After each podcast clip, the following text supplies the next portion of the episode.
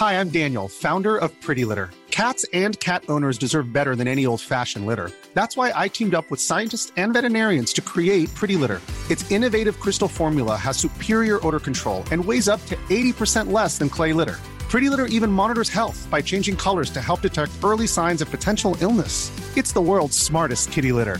Go to prettylitter.com and use code ACAST for 20% off your first order and a free cat toy. Terms and conditions apply. See site for details. Heraldo Podcast, un lugar para tus oídos. Adiós Marcelo Ebrard, hola Claudia Sheinbaum. Así estuvieron los resultados de las encuestas. Y Luis Donaldo Colosio para la presidencia, aquí te lo contamos. Esto es Primera Plana, Ruta 2024 de El Heraldo de México.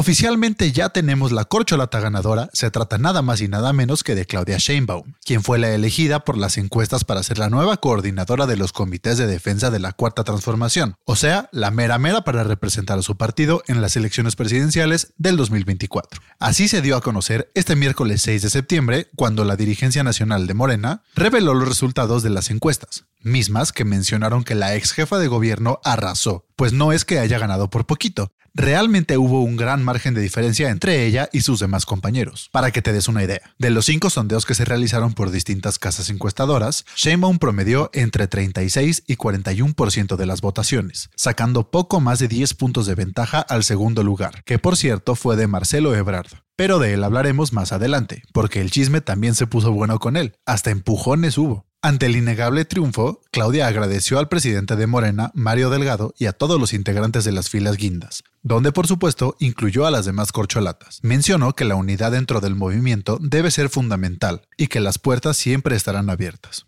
Ya ganó Claudia, ¿y ahora qué sigue? Bueno, el próximo domingo 10 de septiembre, el Consejo Nacional de Morena le entregará una constancia que avala su cargo como la nueva coordinadora nacional de los comités de defensa de la Cuarta Transformación.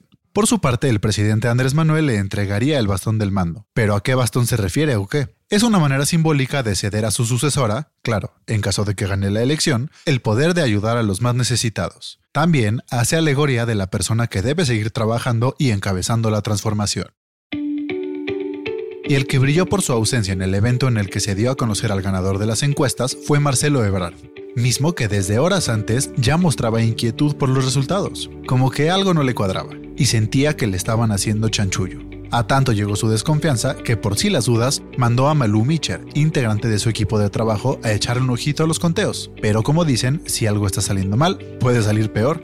Y así fue. Ebrard mencionó que Malú fue excluida por fuerza y le negaron el acceso al lugar a pesar de que contaba con los gafetes que le permiten pasar sin ningún problema. No hombre, se hizo un zafarrancho que pa' qué les contamos.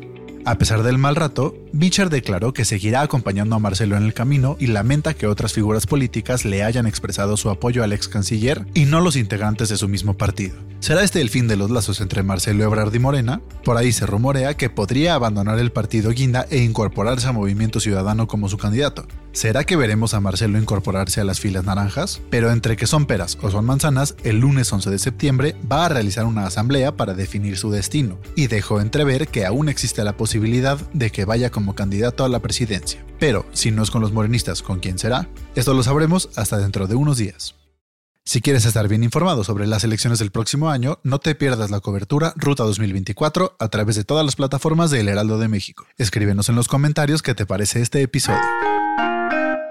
Luis Donaldo Colosio Riojas, integrante de Movimiento Ciudadano, ya le dijo que no a la candidatura presidencial, ya que algunos rumores apuntaban a que él sería una de las fichas por las que apostaría el Partido Naranja. Pero resultó ser falso, pues dijo que respeta mucho su encargo y no quiere distraerse a sus tareas como alcalde de Nuevo León. Luis Donaldo mencionó que todavía no es el momento adecuado, ya que prefiere seguir preparándose como servidor público y dijo que hay muchas cosas que necesitan madurar, empezando por mi persona. Necesito madurar como padre, como esposo, como amigo y como servidor público, y hay que saberlo reconocer. También explicó que para él es importante tener la confianza de la gente y prefiere evitar riñas inconsistentes, pues no quiere ser parte de la división de la oposición, ya que eso sería irresponsable de su parte.